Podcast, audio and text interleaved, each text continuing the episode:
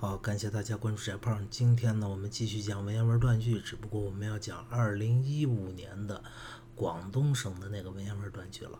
对，就是陆象升那个文章。这文章呢，我先给你念一下句子。句子叫“危乱之事，未尝发财，故往往不尽其其用。用一或请其肘而屈之，必死。”若是者，人时为之要之，亦天也。这里边的关键区分点是两处，第一处是用以或请其肘而屈之必死，在以后边断，还是用以或请其肘在肘后边断，然后而屈之必死？你说呢，大哥？一都出来了，这叫什么？知乎者也已焉哉？都有了虚词了，都有了。啊妈巴么这些虚词了，那你说呢？对，用以就是一个句子，你就该在该在那儿断开了，所以是用啊用吧用嘛用么，你就应该断了。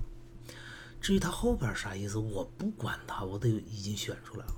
然后再接下来后边的区分点叫“人时为之要之，一天也”。人时为之要之，一天也。好，那么“人时为之”的“之”后边要不要断？还是说“人时为之要之”在“要之”的“之”后边断？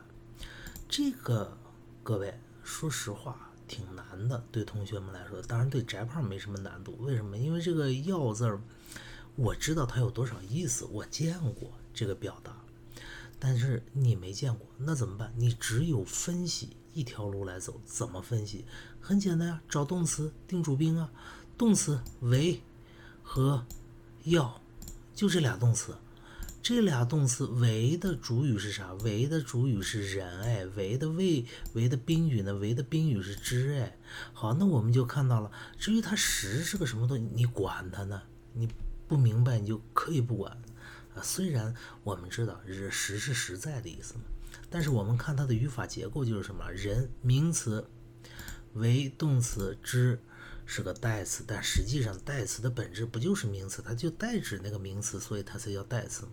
n 为 n，您说这是个什么？这就是一个完整的句子的结构了，非常标准的一个结构。我打你，你爱我。不就是这个结构吗？n 为 n 的结构，好。那么后边的这个要之亦天也，要之是个什么结构啊？各位，要之是一个动词加了一个名词，动词加了一个名词能构成完整的句子吗？有的时候能，但是大部分时候未必能。不相信你去找这个要要要。要它那主语是啥？谁发出的要这个动作？人发出的要这个动作吗？人实在是要做这个事儿，然后人还要这个东西，你觉得讲得通吗？它是讲不通的呀！如果你把这个要之断在了人时为之要之第二个之那儿，就是要之的之后边断开的话，你前面根本就讲不通。至于。第一种断法，它怎么能讲得通？你管它怎么讲得通？你管它什么意思？你只要知道它是个完整的句子结构，就完全 OK 了。好，最后公布一下答案。这个要知，要知这玩意儿啥意思？就是总之的意思，就这么简单。啊，In one word，完事儿，再见。